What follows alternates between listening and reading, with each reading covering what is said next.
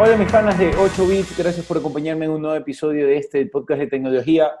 Hoy con un invitado eh, con, quien vamos, a tener una conversación eh, bastante interesante sobre nuevas tecnologías, 5G, etc. Eh, el nombre es Carlos Jiménez, él es consultor de Vertif y bueno, ustedes se preguntarán muchos, algunos no saben qué, qué es Vertif, él nos va a explicar un poco a qué se dedica la compañía, y nos va a explicar muchas cosas que hemos venido eh, conversando en capítulos anteriores en este podcast sobre el tema de nuevas tecnologías, conectividad 5G, etc. Carlos, bienvenido al podcast, espero te encuentres bien. Muchas gracias, Francisco, por esta invitación. Para mí es un placer, realmente un gusto compartir contigo este podcast. Gracias, gracias, Carlos. Carlos, eh, para que más o menos te familiarices, nosotros tratamos de siempre manejar un lenguaje que sea súper entendible para, para, nuestros oyentes, porque tratamos de, de, ubicarnos y de hablar con gente que no necesariamente tenga que ser muy técnica a la hora de receptar eh, información de tecnología. Cuéntanos qué es Vertif. Eh, si bien muchos de nosotros tenemos claro a qué se dedica la empresa y, y cuál es el recorrido que tiene y qué ha venido haciendo durante los últimos años, ¿Qué hacen ustedes? ¿A qué se dedican?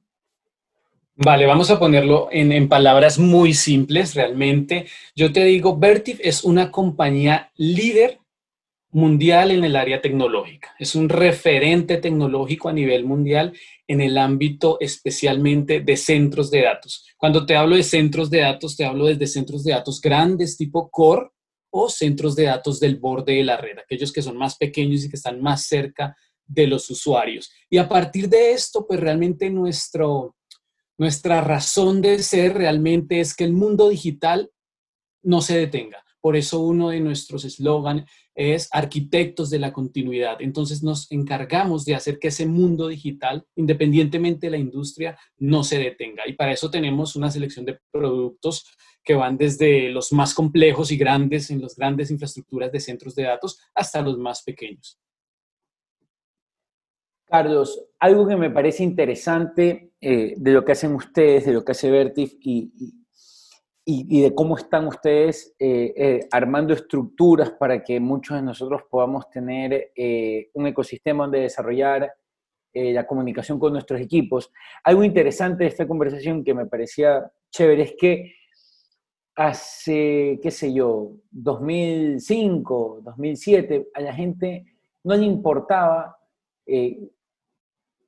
qué tecnología usar, no, no, les importaba saber si era 3G, 2G, que, o sea, si, si, tenía, si, tu, si tu celular tenía conectividad GPRS, simplemente querían hablar por teléfono y ya. Pero ahora es súper, eh, la gente habla, ah, que yo tengo 4G, inclusive a los que no saben, igual hablan y dicen, no, que el 4G, que el 5G, etc. Hoy en día, eh, temas que eran muy importantes para compañías nada más, o sea que ustedes tenían que decir, ah, nosotros somos los que nos encargamos, el usuario final simplemente tiene que consumir, cambia un poco y ahora, y ahora la gente habla de estas cosas, habla de tecnología, habla de lo que se viene y habla para bien y hablan cosas que también no tienen mucho sentido. Ustedes como empresa, ¿qué piensan acerca de, que los productos están siendo ya mucho más cercanos a la recepción de, de usuarios finales y no netamente conversaciones que tú te, enfrascarías con, con, empresas en el plano corporativo, sino que ahora la comunicación ya es mucho más amplia y hay muchos actores, en este caso los usuarios finales, que se involucran. Sí, mira, excelente esa pregunta que me haces porque definitivamente me das pie para mencionar el enfoque del edge computing que estamos teniendo hoy en día. Y, tú lo has resumido, creo que no, no voy a expandirme mucho en ello. Básicamente, tú lo dices, ya la gente del común está tocando todo el tema tecnológico.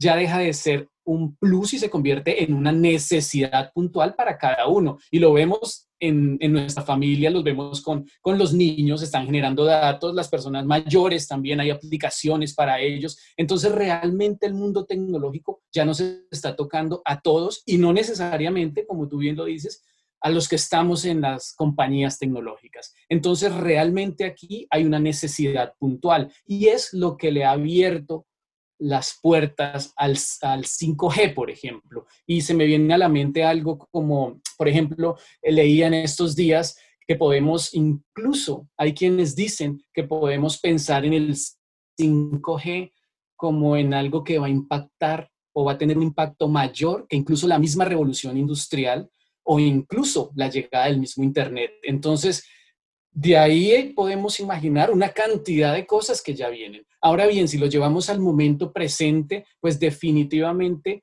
estamos nosotros los usuarios, nuestras familias, nuestros compañeros, amigos en el parque, tú te asomas a la ventana de tu casa y ves en el parque las personas corriendo y tienen su, dispositivo móvil y al final están generando datos. Si lo ves en el transporte público, las personas están generando datos desde temas de trabajo hasta no falta de pronto el tema red social o la telenovela en el dispositivo móvil y al final todo esto son datos y le da fuerza a, la que a lo que llamamos esa tecnología que tiene que ver con la computación al borde de la red, donde lo que hacemos es acercar ya esos grandes centros de datos que antes estaban como un poco lejanos, ya los acercamos a cada uno de los usuarios. ¿Para qué? Para brindarles un mejor servicio, para brindar un procesamiento más cercano, tiempos de respuesta menores y trae consigo pues una cantidad de beneficios enormes pensando en satisfacer las necesidades tuyas, las mías y las de toda nuestra alrededor.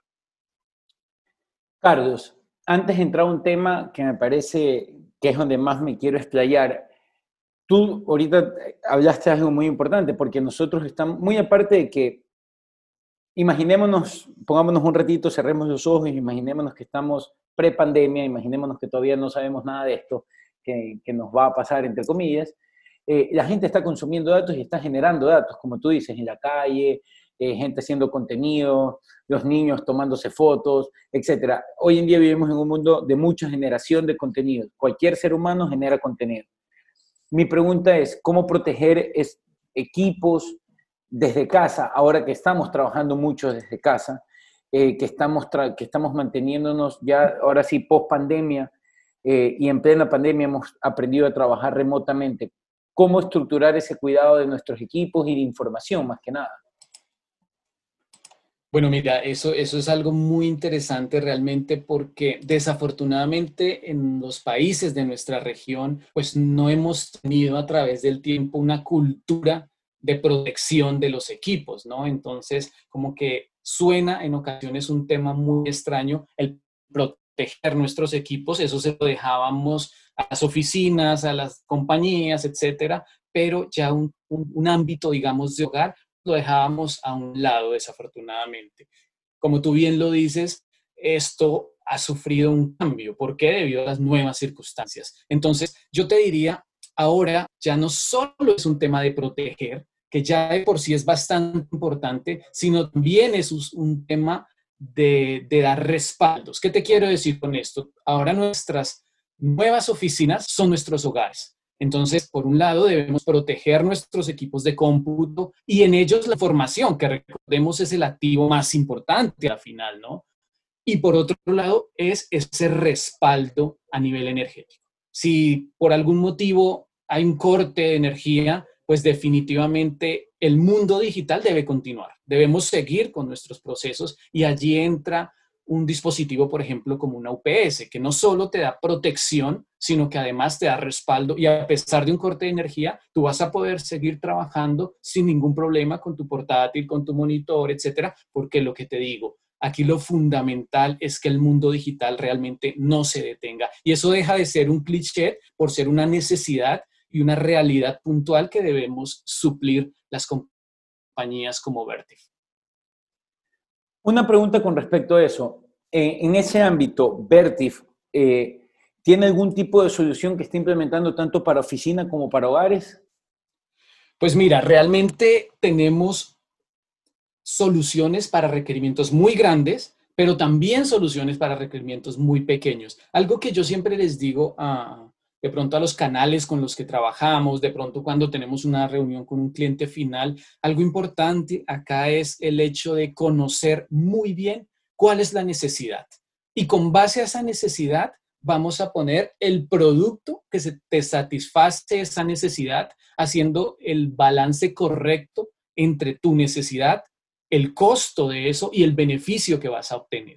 ¿vale? Entonces, para no irnos dimensionados con la solución, para no quedarnos cortos con la solución, la idea es encontrar ese balance. Y eso solo lo conocemos sabiendo puntualmente cuál es la necesidad de cada uno de los usuarios. Entonces, desde esta perspectiva, yo te diría, tenemos UPS desde las más sencillas, desde las capacidades más bajas hasta UPS mucho más robustas. ¿Qué nos va a dar esto? ¿Qué nos va a decir cuál es el modelo que tú necesitas o cuál es el modelo que tu oficina necesita? Bueno, justamente la necesidad puntual que tengas. Yo te diría, hace poco hicimos un lanzamiento de una UPS que ha, dado mucho de qué hablar los últimos meses, y es la GXT5, ¿vale? Es una UPS totalmente eficiente que realmente se está utilizando mucho en temas de oficina, en temas del borde de la red, justamente por eso, su eficiencia, su tema costo-beneficio es muy atractivo al usuario final y también hay muchos temas a nivel de inteligencia. Entonces ahí pongo otra palabra, te decía, importante protección, importante respaldo e importante también inteligencia. Hoy todo es inteligente y hablamos de los teléfonos inteligentes, los televisores inteligentes y por supuesto la infraestructura que mantiene todo eso no se puede quedar atrás, definitivamente debe ser inteligente. Y pues por último no podemos olvidar el tema de, de ser eficientes, ¿no? de ser amigables también con el medio ambiente. Me queda clarísimo, Carlos. Quiero entrar a la parte más importante del podcast, porque igual lo voy a nombrar como, como parte de, la conversación del 5G, que creo que es lo que mucha gente que escucha mi podcast le, interesa y es un tema también muy de, de, interés general. Creo, creo, y esto lo he conversado mucho con, mis, con las personas que escuchan eh, el podcast, hay una, hay, hay una confusión para mí eh, que está impuesta por el mercado, y esta es que el 5G es simplemente velocidad. ya tuvimos el 3G, viene el 4G, que era más rápido, ahora viene el 5G que va a ser más rápido. Pero creo que eso es un error, porque el 5G obviamente genera mayor tipo de velocidad, eh, pero la red 5G creo que está orientada más a que podamos obtener muchos más servicios eh, sobre, sobre esa banda y que podamos eh, tener eh, una mejor conectividad, no solamente en velocidad, sino en comunicación con una serie de, de, nuevos dispositivos que mejoren nuestra calidad de vida. ¿Cómo tú ves esto? ¿Cuál es tu visión de 5G? ¿Cómo ves el, el 5G en Ecuador, Colombia, Perú, en la región? ¿Cómo lo ves? Bueno, mira, eh, voy a tratarlo de poner en palabras muy simples para todos los que nos escuchan. Yo diría que velocidad es simplemente una parte, ¿sí? No podemos desconocerla. Velocidad es un tema importante, pero no es el único. Además de velocidad, yo diría otro tema importante es la latencia, ¿no? Hay aplicaciones que tienen una exigencia de latencia enorme y el 5G debe cumplir con esos requerimientos que se tienen de latencia a nivel de las aplicaciones. Y por otro lado está el tema ancho de banda. Entonces yo diría velocidad, ancho de banda y latencia. Son exigencias de las aplicaciones enfocadas a 5G. Y tú lo has dicho muy bien, definitivamente el requerimiento es enorme y vienen temas como eh, las respuestas en tiempo real. Y cuando hablamos de tiempo real es, es realmente, valga la redundancia, tiempo real no con delays de segundos, no, aquí estamos hablando de milisegundos, unas pequeñas demoras en temas de milisegundos pueden significar ya una catástrofe, ¿no? Si hablamos de la bolsa, por ejemplo, una compañía que esté unos cuantos milisegundos por detrás de otra, pues definitivamente está condenada a, quebrar, ¿no? La otra va a tener la ventaja y estamos hablando de milisegundos, por ahí hemos eh, visto algunos reportajes donde nos han hablado de millones de dólares que se pueden perder por un retraso de milisegundos. Un ejemplo muy puntual también, hoy en día que hablamos tanto con lo de pandemia, el tema de la cibermedicina. Tú te puedes imaginar de pronto donde las velocidades que vamos a requerir no nos den lo que necesitamos para temas de ciber, cibermedicina, todo lo que tiene que ver, digamos, estas em, cirugías remotas, por ejemplo, que ya están tomando fuerza. Entonces, definitivamente es algo que no solo con compromete las mismas aplicaciones, sino podemos comprometer incluso la vida humana. Hoy en día que se habla de las ciudades inteligentes, los semáforos inteligentes, donde haya una descoordinación, donde haya un riesgo de seguridad, donde haya mucha latencia, mucha demora, donde las velocidades no sean las que necesitamos, pues definitivamente vamos a tener un impacto negativo enorme. Y al revés también, si todo nos funciona tal cual lo estamos previendo, pues los beneficios que vamos a tener realmente van a ser inimaginables. Carlos, ¿qué industrias tú crees que se van a ver mayormente beneficiadas con el tema del 5G? Porque, bueno, aquí serían dos preguntas. ¿Qué industrias crees que van a ser beneficiadas con el 5G y qué industrias tú crees que van a emergir con el 5G? Porque hay industrias que, por ejemplo, el tema de Smart City está muy, o sea, está muy, muy a la expectativa de ver qué pasa con el 5G, porque requieren eh, tener un tipo de conexión ya más anclada al 5G, como para que puedan despegar como giro de negocio. A pesar de que en algunas ciudades, por la infraestructura y por la inversión que se ha hecho, comienzan a funcionar, pero creo que ellos están esperando tener eh, ya el tema de 5G para, para emerger.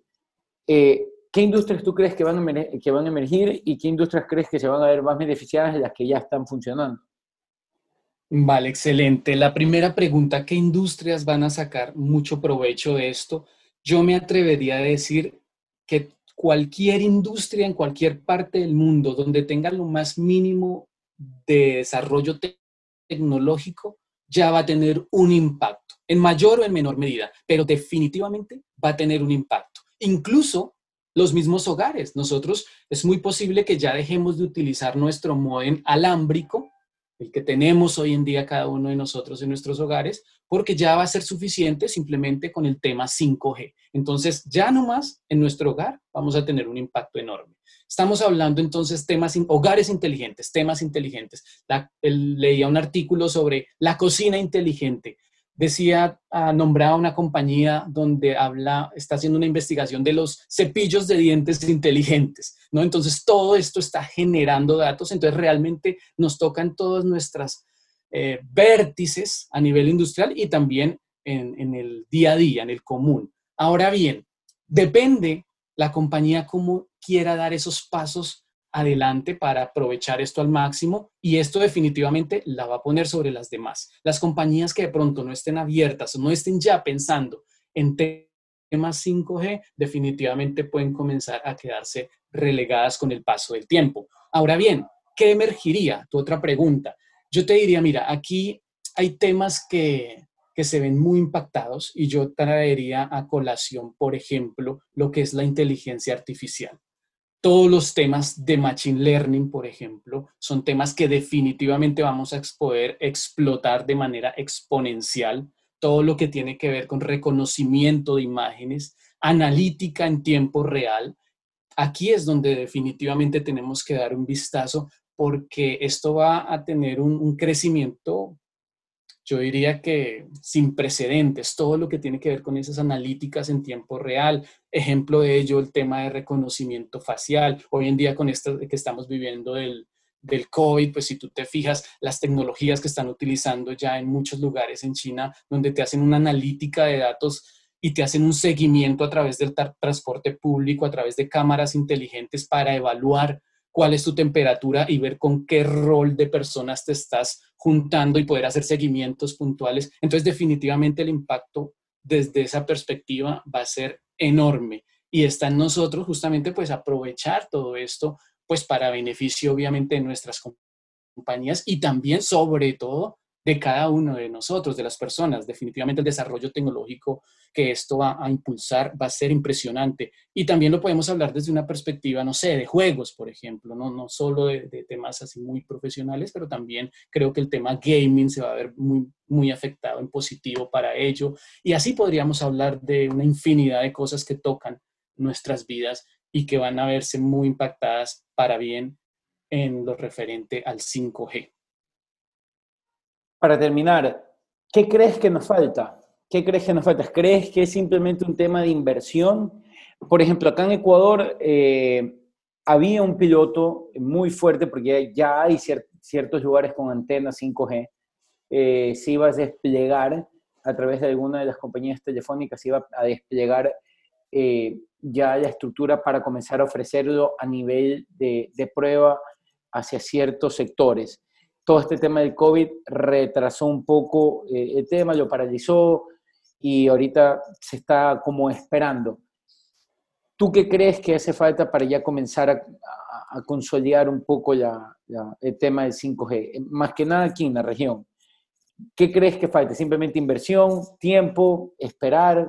¿Qué, crees que, que, cómo crees que se va a, a, dónde crees que va a llegar esto? O sea, ¿cómo crees que se va que se va a definir? Sí, te comprendo. Mira, yo lo resumiría en tres puntos fundamentales. Tú has dicho uno, Francisco, que me parece importantísimo, y es el tema inversión. Desafortunadamente, en nuestros países de América Latina, creo que todavía falta inversión, ¿no? Entonces, digamos, por eso vemos que en, las grandes gráficas de las revistas, cuando hacen estos análisis de cómo estamos a nivel de 5G, vemos que por ahí a la cabeza está un Brasil normalmente, un Chile, un, Perú incluso, pero desafortunadamente otros países como, como el mismo Colombia, como Ecuador, no están donde deberían estar. Entonces creo que por un lado el tema inversión es fundamental. Por otro lado, las compañías, obviamente, de telecomunicaciones necesitan encontrar el, el modelo de negocio correcto, el modelo de negocio que les permita al final generar ingresos muy atractivos y a partir de esto masificar. En la medida en que esto se masifique, vamos a comenzar a tener inversión privada, ya no gubernamental, sino inversión privada, porque va a ser un modelo de negocio atractivo para las personas. Y a la final esto va a mover de manera significativa lo, los avances a nivel 5G, ya no solo en las grandes ciudades, sino también en las áreas rurales, ¿vale? Porque va a convertirse en una necesidad. Pero claro, debe tener su soporte de modelo de negocio que le permita a las compañías justamente seguir avanzando en esos temas. Y tercero, y no menos importante, es el tema también de hacer alianzas con las universidades. Realmente en nuestros países creo que, en ocasiones nos falta un poco de esto porque definitivamente es allí donde tenemos la, una mina de oro, yo diría. Tenemos jóvenes muy talentosos que pueden dar mucho y que pueden ayudar a crecer nuestras economías, a crecer como y volvernos, ¿por qué no?, referentes tecnológicos dentro de nuestra región y también, ¿por qué no decirlo?, dentro del mundo. Pero hay veces olvidamos mucho el tema de educación. Entonces pienso que sería fundamental trabajar muy de la mano gobierno, eh, universidades y el sector privado. Creo que esos son tres pilares fundamentales que nos, ayudarían a impulsar esto. Clarísimo, Carlos, te agradezco mucho por tu tiempo. La verdad es que ha sido una conversación bastante enriquecedora. Espero que a ustedes, eh, nuestros oyentes del podcast, les haya gustado, eh, que hayan podido conocer un poco más eh, de lo que hace Vertif. Hablamos también del tema de 5G, temas de información, cómo proteger tus equipos, etcétera. Los espero en un siguiente episodio. Si tienen dudas, eh, si tienen consultas, las pueden hacer a mis redes, arroba Pancho Limongi en Twitter y en Instagram, o si no, mi correo electrónico francisco.limongi arroba gmail.com. Gracias.